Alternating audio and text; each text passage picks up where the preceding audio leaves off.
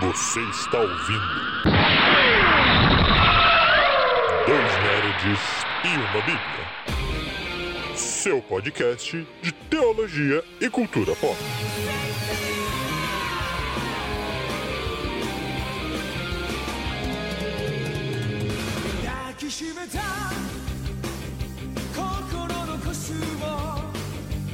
Sejam bem-vindos aos dois Nerds e uma Bíblia, seu podcast de teologia e cultura pop. Eu sou o Beto, seu host de plantão. Um pouco diferente no esquema aqui, talvez vocês estejam ouvindo um pouco de eco no ambiente, porque eu estou presencialmente gravando com o meu querido amiguinho.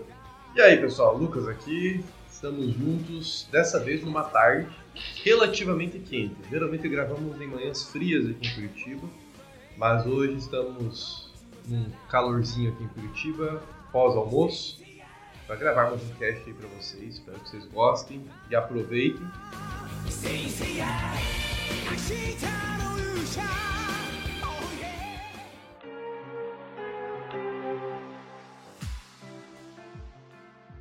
Hoje um cast mais teológico, talvez, amiguinho. Bem teológico e um pouco prático. Sim. John Stott, Sim. o autor que meu amiguinho está lendo. O que, que deu de ler do John Stott, meu amiguinho? Cara, eu encontrei na biblioteca do meu pai um livro que chamou minha atenção e eu roubei ele. Interessante. É isso, e aí ele é muito bom. Um roubo lícito.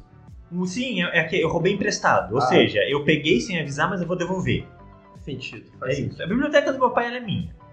E John Stott é um autor sensacional. Pra quem não conhece no nosso cast, dá um Google aí enquanto a gente tá falando dele, você vai ver um pouco do John Stott, mas é um cara sensacional. E o tema de hoje, amiguinho, o que vamos falar sobre John Stott? O que, que te provocou a falar de John Stott mesmo? Vamos lá. A santa mundanidade da igreja. Eu acho sensacional. Eu, eu- eu propositalmente escolhi esse título, eu podia ter pego outro, que seria a dupla função da igreja, que faz muito mais sentido.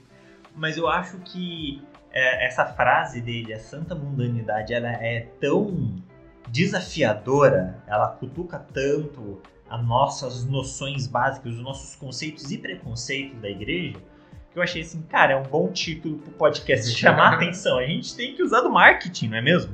Com certeza. E John Stott, você que está nos acompanhando aí, você já deve ter dado um Google, espero eu. Mas caso não tenha dado, John Stott é um grande autor na área de teologia prática. Foi um pastor anglicano, não sei se você conhece o anglicanismo, mas é um dos braços aí das igrejas que surgiram durante os movimentos protestantes. E o John Stott é um anglicano e ele tem muitas obras na área de teologia prática. Aqui no Brasil, principalmente, as obras saem pela editora Ultimato, geralmente é a editora que mais lança livros do John Stott, embora ele tenha um ou outro em outras editoras, mas a principal é a Ultimato. E é uma leitura, eu acho que o John Stott, apesar de ser um teólogo que traz reflexões muito boas, pertinentes no âmbito teológico, é uma leitura que alguém que não é teólogo não vai ter dificuldade de acessar. Então, além da obra que nós vamos comentar um pouco aqui, das, das ideias da obra, na verdade, né, que o, o Beto está lendo aí no momento, eu acho que é interessante também é, vocês darem uma olhada no que Stott produziu, vejam o título que você acha legal, você não vai ter nenhuma dificuldade na leitura. A obra é sensacional, que fala muito sobre igreja, fala muito sobre a nossa missão dentro da igreja, fala muito sobre função do, a missão do pregador, a missão da igreja em si, a nossa vida espiritual. Tem um livro dele, Por que Sou Cristão, li ele em 2014, meu primeiro ano aqui na faculdade, muito bom, que faz a gente refletir um pouco sobre o nosso cristianismo mesmo. São questões básicas, mas essenciais para a gente desenvolver a nossa vida cristã. É, não tem erro na leitura do Stott. Né? Eu até hoje não vi nenhum texto dele, nenhum livro dele que fosse ruim em algum aspecto. Ele é certeiro no que ele fala, ele fala com muita consciência, ele embasa os seus pensamentos também em outras pessoas. Essa própria ideia de santa mundanidade não é dele. Ele traz de outro pensador e aplica dentro do livro dele. Então ele faz isso com muita sabedoria, né? E são livros fáceis da leitura, isso que é legal. Então veja, o livro que me inspirou, que é A Igreja, tem 100 páginas. Então assim, qualquer um consegue ler 100 páginas. É, a gente leu aí no nosso clube de leituras o Deus Pródigo, que também é um, é um livro curto, né? Mas é um livro muito mais dispositivo e exegético numa passagem bíblica. O que o Stott trouxe aqui e o que me gerou a reflexão é mais sobre a vivência da igreja e esse lugar da igreja é, no mundo atual. Mas o que me traz a esse tema não é somente essa leitura, mas é uma conversa que eu tive com o pessoal da minha célula, que me fez pensar muito e me deixou até um pouco chateado com que eles passaram, uma experiência que eles passaram na igreja. Se vocês estiverem ouvindo aí, um beijo. Uhum. É, onde foi mal aplicado a ideia do não sentar na roda dos escarnecedores de Salmo. Foi aplicado de uma forma literal e mais do que isso, o pastor definiu quem era escarnecedor. E quem era escarnecedor no contexto do pastor era qualquer pessoa de fora da igreja, seja do mundo ou de outras igrejas. Ou seja, era um pastor que estava ali querendo controlar a sua comunidade de fé, né, manipulando a mensagem bíblica, distorcendo um salmo para conseguir ali realizar algo. E isso machucou esse pessoal, machucou muito eles. E levou um bom tempo para conseguir ser feito um tratamento na vida deles. Né? E hoje eles estariam inseridos ali na igreja novamente, servindo, que é uma bênção de Deus. E isso me fez pensar muito em quantas pessoas saem machucadas é, por causa de um uso errado desse, né, de um termo bíblico, de um contexto bíblico, mas bateu muito bem com o que eu estava lendo do William Stott nessa ideia de qual é a missão da igreja no dia, nos dias de hoje. Né? O livro em questão, ele faz parte de uma coleção chamada Cristão Contemporâneo. E esse cristão contemporâneo foi escrito aí já no século passado. E aí o Tim Chester, entendendo a relevância desse livro, ele readaptou ele para cinco pequenos livros que contam isso. Então um desses cinco pequenos livros é a igreja e qual é a relevância da igreja para o contexto. E ele traz que a igreja, na sua sociedade, ela tem essa dupla missão. Ou seja, ela tem que exercer a sua santa mundanidade. Então vamos explorar os dois termos e as duas ideias. Muito bom. Trazendo, acho que um contexto histórico, antes da gente entrar na santa mundanidade em si, porque ah, quando a gente para para pensar essa dicotomia, é, parece uma dicotomia. O Salmo antes de entrar no salmo, né? Parece que nós temos uma dicotomia aqui, santidade e mundanidade. Vou usar um outro termo que eu gosto, além da mundanidade, que é a secularização, né? Uhum. Você tem a santidade e você tem o secular. E a gente, por muito tempo, a igreja, em alguns momentos da sua história, dicotomizou os termos. Ou você é santo, ou você é secular. E é interessante a gente ver na história do cristianismo, na história da teologia protestante, por exemplo, como que a igreja foi lidando com esses extremos. Nós temos é, uma reação, por exemplo, a, a, ao protestante, à reforma, nós temos uma primeira reação mais pietista, vamos dizer assim, né? o famoso pietismo, que são movimentos que buscam mais essa santidade. Nos parece que há uma certa abstenção da secularização. Então a igreja ela se isola mais, ela foge do mundo, ela vive mais restrita à santidade. Não que não haja secularização no pietismo, no século XVIII, mas há um retrocesso maior, há um, um fechamento maior da igreja dentro de si mesma, a fim de não entrar em conflito com algumas questões do mundo. De repente, eu vou para um outro extremo, no século XIX, XX, quando a igreja ela começa a se abrir mais para o liberalismo, e eu vejo uma igreja com o liberalismo adentrando mais o secular, o mundano. Né? E aí a gente vê no século XX alguns teólogos que já começam a fazer isso que o Chester e o Stott estão começando a provocar. Essa dicotomia não é saudável para a igreja. O, no final das contas, a gente tem que buscar viver uma vida santa, sim, isso é uma das metas da igreja, mas de forma mundana, de forma secular. Eu acho que o como fazer isso que é o grande desafio. Em especial com textos como o do Salmo 1. Um salmo que eu já ouvi muitas vezes ser usado também. A gente não deve estar com pessoas iníquas, pessoas pecadoras, porque nós não nos devemos nos assentar à roda dos escarnecedores. E amiguinho, eu ao The Chosen. Estou, okay. estou assistindo, terminei a primeira temporada de The Chosen. Não, lembro se você já assistiu. Não, não, não, ainda não. Sei ao The Chosen com a família. Talvez quando meu amiguinho assistir, a gente pode dedicar uns casts aqui ao The Chosen com certeza. agora. Eu preciso, eu preciso. Mas foi um programa familiar que a gente fez nesse período aí de, de recesso do, dos meus filhos da faculdade. E uma coisa que eu achei interessante em The Chosen, né? A gente lê nos textos bíblicos, mas The Chosen escancara um Jesus que assenta com os escarnecedores. Jesus está contestando o Salmo 1 ou não? Eu acho que, na verdade, a gente entendeu errado o Salmo 1. Eu acho que essa é a grande questão. O Salmo 1 ele mostra para nós que no meu entender, ali, ele está mostrando ideias antagônicas, né? Então, bem-aventurado o homem que não tem o seu caminho dos ímpios, não se detém no caminho dos pecadores, não se assenta à roda dos escarnecedores. Antes, aí vem a oposição, o contraponto. Tem o seu prazer na lei do Senhor e nela medita de dia e de noite. Portanto, o que foi dito antes do, do antes, né, do, do contraponto, é algo que demonstra que o prazer do homem, que não tem o prazer na lei do Senhor, é o prazer em estar praticando atos iníquos. Então eu não vejo que o, o que está sendo literalmente dito ali para o salmista é o se assentar, é o comungar com a, a, pessoa iníqua, mas é o ter prazer naquilo que o iníquo faz quando está assentado. E aí acho que há uma leve diferença. Nós, como igreja, no meu entender, não devemos ter prazer em praticar o ato iníquo o iníquo em comunhão com ele. Mas nos assentamos com ele e mostramos talvez um outro lado, um outro ponto de vista, ou um ponto comum que não seja iníquo para nós estarmos assentados com ele. Que era o que Jesus fazia. Jesus amava sentar e comer e beber com essas pessoas. É ilícito comer e beber com o iníquo? Não. Talvez seja ilícito praticar iniquidades com ele à mesa, mas comer e beber com ele e amá-lo e falar das coisas belas desta vida, que é o que o Jesus de Tchonzen faz, eu acho que não é algo que foge às recomendações que o Novo Testamento oferece para a igreja. E a gente também tem que lembrar que os salmos são, no final das contas, é, mensagens de sabedoria, muito parecidos com provérbios. Ou seja, não há necessidade de levar ao pé da letra, né? É muito mais um salmo sobre como você leva a sua vida e como vai estar o final dela, porque lá no final do versículo do capítulo fala sobre os frutos e como Deus confirma a vida do ímpio e do não ímpio, né?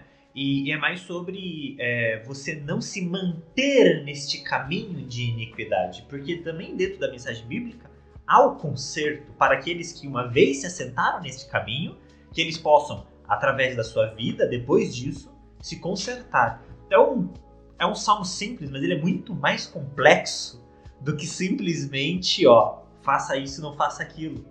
E eu acho que é isso, às vezes a gente puxa ele para um lado um pouco errado. Eu acho que quando a gente fala também de missão de igreja, já que estamos falando aqui da a igreja viver uma missão santa mundana, eu acho que vale também a gente lembrar qual é a missão da igreja? E para a gente tratar de missão de igreja, eu acho que a gente tem que entender como que a igreja se relaciona com o seu mundo. E eu, eu gosto sempre de pensar a igreja com uma tripla missão. Ela tem uma missão em relação a Deus. A igreja, diante de Deus, tem uma missão. Essa missão, eu entendo, se reflete na adoração. A igreja adora a Deus. A igreja prioriza a Deus. A adoração é priorizar. Deus é o primeiro lugar em tudo. Então, na relação com Ele, a missão da igreja é adoração. A igreja também, eu entendo, tem uma missão interna, que acho que é aí que ela trabalha a sua, começa a trabalhar a sua santidade. A igreja, ela se relaciona consigo mesma, com os membros que a integram. E aí eu gosto de pensar que essa, essa missão da igreja interna é a edificação mútua. Isso, a edificação acontece na pregação, na célula, no pequeno grupo, no, na reunião dos ministérios, na reunião do, do grupo de oração, enfim, todo, tudo que a igreja faz para si mesma, para si, para os seus membros, e que precisa ter, a igreja não pode só ser para fora. Ela tem que se preservar também, se edificar, para que ela possa, depois de se relacionar consigo mesma, conseguir se relacionar também com para fora dela. E aí eu vejo a igreja praticando a missão mesmo, né? O propósito é a missão. A missão é alcançar quem não está dentro da igreja. E acho que aí vem a questão da mundanização. Como que a gente pratica a missão sem nos mundanizarmos? E como que a gente se torna santo sem nos edificarmos mutuamente? Então, no final das contas, a missão da igreja ela está assim é, inter, é, interrelacionada nessas três missões principais. Uma igreja que só adora não é uma igreja saudável, uma igreja que só se relaciona com Deus. Ela tem que edificar entre si mesma e com as pessoas de fora. Uma igreja que só é santa, só se edifica a si mesma, também não é saudável. E uma igreja que só faz missão, também não é saudável. Há necessidade de um equilíbrio. E, e nós somos homens com dificuldade de encontrarmos equilíbrio. Né? O ser humano caído, ele tem dificuldade de se equilibrar. Ele tende sempre a priorizar ou a valorizar uma das três missões. Por isso que a gente tem muita igreja que é excelente missionária, temos muita igreja que é excelente na IBD e na pregação, mas é péssima em missões. Temos muita igreja que é excelente em missões, mas não tem uma escola bíblica, não tem uma pregação expositiva nem nada. E aí, o desafio da igreja é encontrar esse equilíbrio. Acho que aí teremos igrejas cristãs contemporâneas saudáveis. Embora essa não é, repito, uma tarefa muito fácil. É, o grande desafio, eu acho que a palavra equilíbrio é chave aqui. Né? Nós temos dificuldade em manter as coisas equilibradas. A gente tem dificuldade de equilibrar nossas vidas pessoais, né? Convenhamos lá. Tem que dormir tantas horas por dia, tem que trabalhar tantas horas, tem que fazer exercício, tem que isso, tem que aquilo. É difícil manter o social. Tem 24 horas só no dia, tem que fazer um monte de coisa. O ser humano tem dificuldades com, com equilíbrio, né? É sempre muito exagerado. A gente se dá as paixões de forma muito exagerada, né? Então, você pega ali quando alguém te apresenta um livro novo, você gosta muito, qual é a sua tendência? Vou ler todos os livros desse autor. A gente faz isso, acontece, uhum. né? Então, se eu, se eu, começar a jogar alguns elementos de Tolkien aqui, o Lucas vai jogar o cast só para falar de Tolkien, porque não há equilíbrio. É Tolkien, né? O ser humano tem essa dificuldade, e isso é refletido é, dentro da igreja. Os grandes dois polos que a gente encontra hoje, como o Lucas já falou, são esses, né? Igrejas que historicamente ou somente se deram à santidade ou a uma suposta santidade, porque não há santidade sem execução, mas que se fecharam em si e não, não efetivaram o evangelho, que buscam um nível de santidade, que separam o sagrado e o profano. E as igrejas mais atuais, que vêm de uma teologia aí do século 19 e 20, que se entregam ao mundo, que perdem os elementos essenciais do cristianismo para se moldar ao mundo e ser aceito pelo mundo. Isso é muito danoso e perigoso. Agora, como encontrar o equilíbrio entre as duas coisas é algo que a gente também não vai, a gente vai propor ideias ou como a gente observa, mas vejam, não existe uma resposta certa. Há necessidade aqui de uma conversa muito mais profunda, de um estudo de caso para cada igreja. Porque você precisa entender a realidade em que a sua igreja está inserida. Realidade social do seu bairro, realidade da sua cidade e também o foco e a missão a qual Deus separou a sua comunidade de fé quando a gente fala sobre igreja também, nós não estamos aqui separando denominações e igrejas de placa. Somos uma grande igreja. Todos nós. Apesar de tempos e locais diferentes de reuniões, todos servimos o mesmo Deus e estamos focados na mesma missão. Às vezes, uma igreja vai funcionar um pouco mais na questão evangelística e outra igreja vai funcionar mais na questão de ensino e uma pode ajudar a outra, também não há nenhum problema nisso. O que me leva a um pequeno comentário sobre o Pacto de Lausanne, que Stott estava lá, e esse é um dos grandes objetivos, a igreja como um todo realizando a missão. Né? Então também há necessidade da gente separar um pouco o que seria o domínio empresarial das igrejas. Né? Há uma necessidade das igrejas se, ajudar, se ajudarem como um todo. É, acho que aí entra um, um grande desafio eclesiológico, que é a, as relações entre a igreja universal e a igreja local. Uhum. A, porque a missão da igreja, ela tem a sua dimensão local e a sua dimensão universal. Não muda a missão. A missão da igreja local é adoração, edificação e missão, o propósito. E o propósito da igreja universal também é adoração, edificação e missão. A, o que muda é a dimensão. Quando você pensa numa igreja universal, a adoração, a edificação e a missão é muito mais amplo porque envolve o mundo. Quando você pensa na realidade local, vai envolver a comunidade de fé local. Então é a eclesiologia ela sempre trabalha com a diferença de dimensões, mas não com a diferença de princípios dentro da igreja universal e da igreja local. Uma questão, é, falando uma sugestão até de leitura, talvez pensando nessa questão mais prática, de como praticar isso é o saudoso Tim Keller, Igreja Centrada, obra sensacional clássica quando a gente fala, e eu não li algo ainda tão bom para praticar uma igreja contextualizada quanto a obra de Keller, Igreja Centrada. Mas eu, além do Keller, quero trazer uma reflexão do Bonhoeffer sobre essa questão da secularização da igreja, dessa mundanização sem perder a santidade. O Bonhoeffer trabalha muito com um conceito que eu gosto de usar para tudo na minha vida, acho que com a igreja não é diferente, que é o conceito de responsabilidade. Bonhoeffer sempre fala que a igreja, sabendo do seu propósito, ela tem que ser uma igreja responsável. E o que é ser responsável? É tomar decisões mesmo não sabendo que decisão tomar.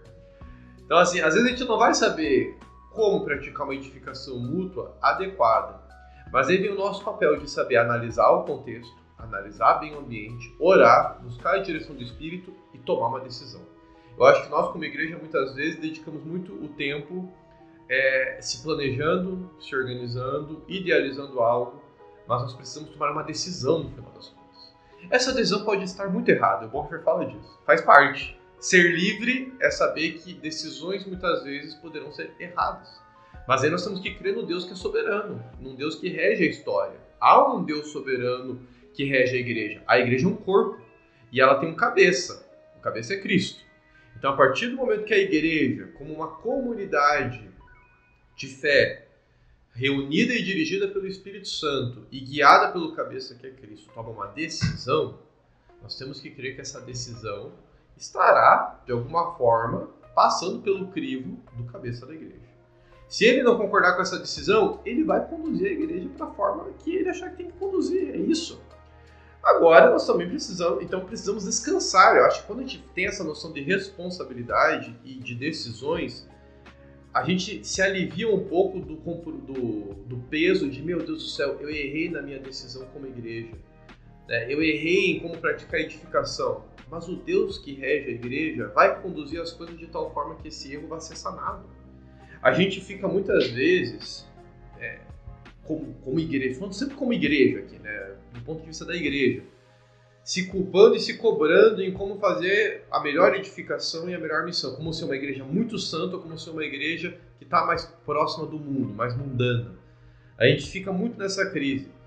Vamos orar, tomar decisões, analisar o contexto em que a gente está inserido e tomar uma decisão. Deu errado? Vamos avaliar o negócio, orar de novo e tomar outra decisão e fazer.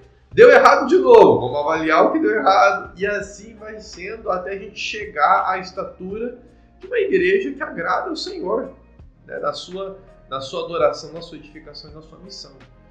É, acho que aí, muito mais do que a gente ficar dando métodos do que fazer, é instigar a igreja a fazer essa análise crítica. Tem igreja onde a edificação mútua vai funcionar muito bem com a escola bíblica. Tem igreja que a escola bíblica hoje não funciona mais. Hoje o que funciona talvez é o estudo bíblico no pequeno grupo. A minha igreja trabalha, tem muita força na escola bíblica. O pequeno grupo eu já não sei se funcionaria na minha igreja, porque não é uma realidade que a nossa igreja contextualmente vive. Pelo visto, a igreja que o Beto está inserido já é o contrário. O pequeno grupo funciona melhor. Então, assim, são contextos. E aí é papel da igreja analisar isso. O que funciona melhor na minha prática? A missão.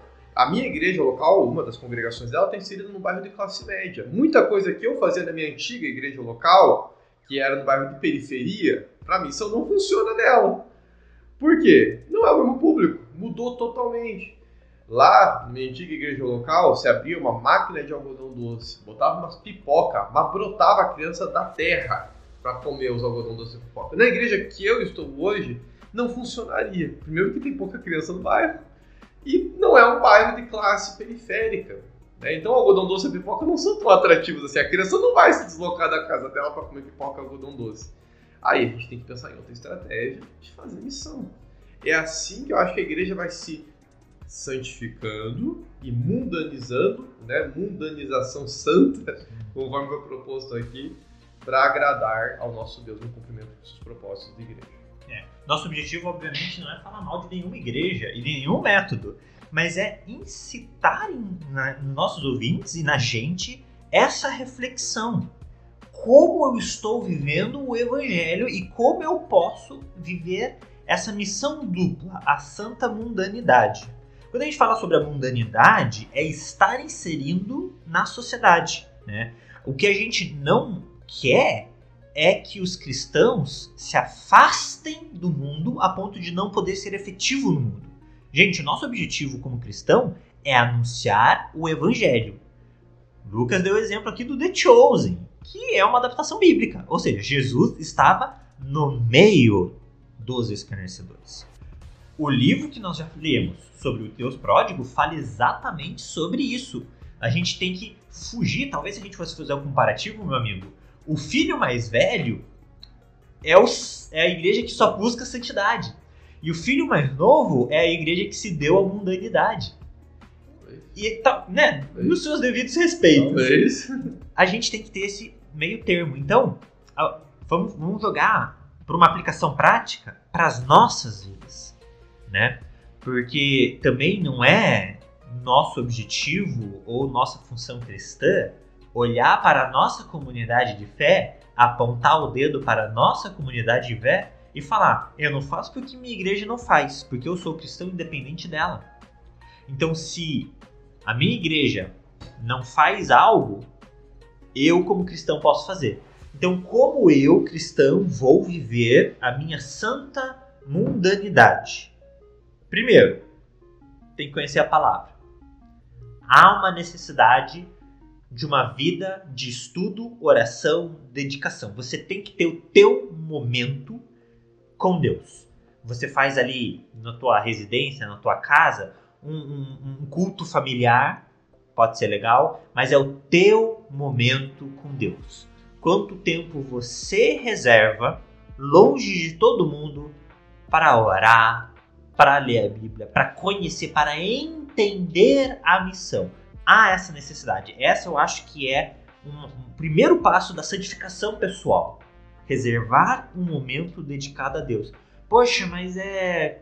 Eu não sei fazer uma devocional, um estudo bíblico. Tudo bem. Leia a Bíblia, pega ali um pão diário, começa. Né? Faz o primeiro passo. Daqui a pouco você já leu a Bíblia uma, duas vezes, aí você vai para um livro. né? Desses que a gente recomenda mesmo. Filho Pródigo, de um Stott é sempre bom. Né? Começa, pode até começar com coisa mais simples, não tem problema. Mas ah, não dá pra gente falar assim que ah, eu não tenho tempo para isso. Não há no meu, na minha vida disponibilidade, eu não tenho recursos para isso.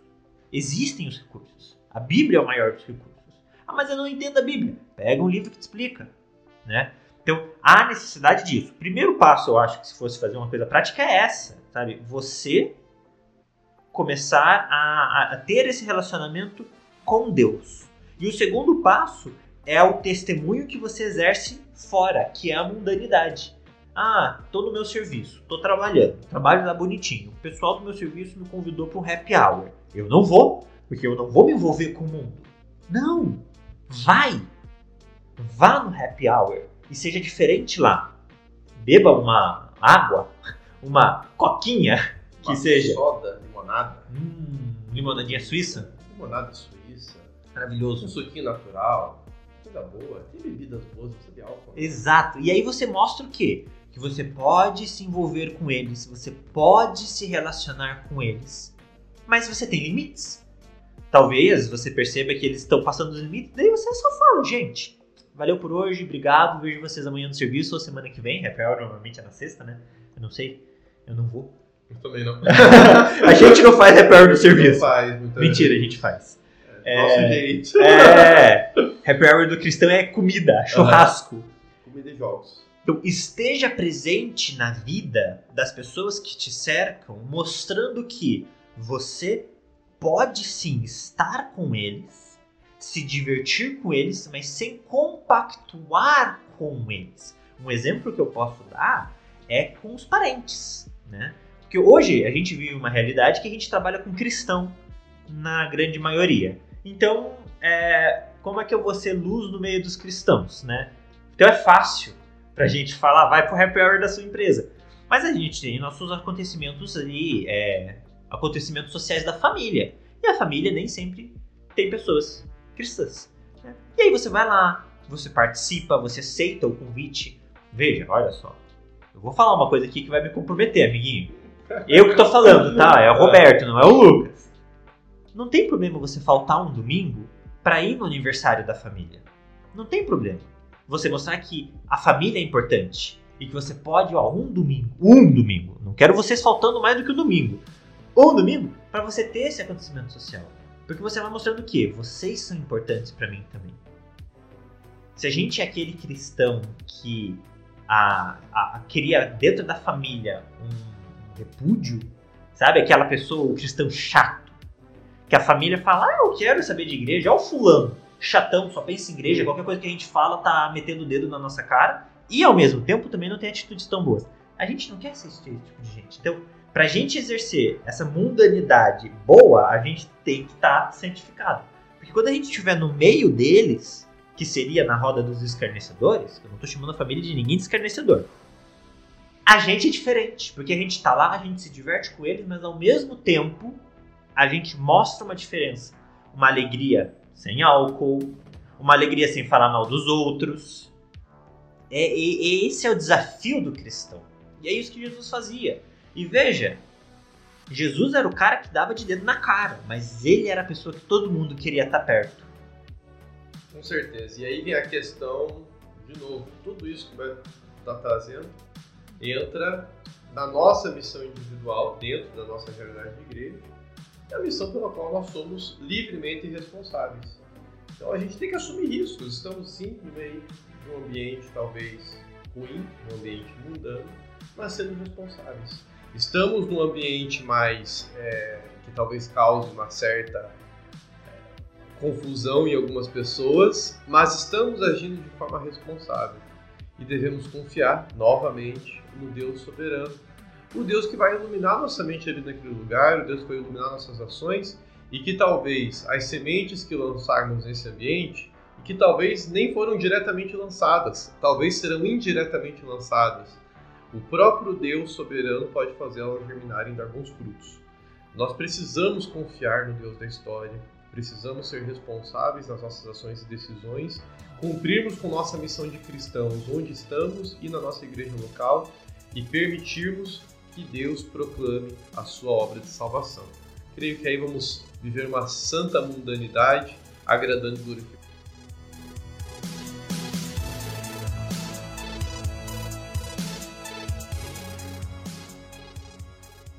É isso, pessoal. Um episódio mais rápido hoje. Nosso objetivo hoje era realmente trazer assim é, essa pulguinha para ficar aí atrás da orelha de vocês, para vocês se questionarem e, e assim, como uma administração, né? A gente nunca prega quando algo não falou com a gente. É Primeiro é fala com a gente. Isso é verdade. Né? Tô trazendo isso aqui, meu amigo concorda, porque a gente sempre está se perguntando como viver o cristianismo. Sim, o, o, o, cristianismo, ele, as reflexões cristãs, elas têm que começar na nossa vida e sempre tem que fazer a gente pensar nas nossas ações, nas nossas atitudes. Sempre temos algo a melhorar como cristãos que você possa refletir com a gente aí, com base no que nós conversamos aqui. Comenta lá no Instagram, comenta aqui no Spotify ou onde você estiver ouvindo, para a gente poder ouvir também de vocês como que é para vocês essas questões da santa mundanidade da igreja. Um beijo e um queijo.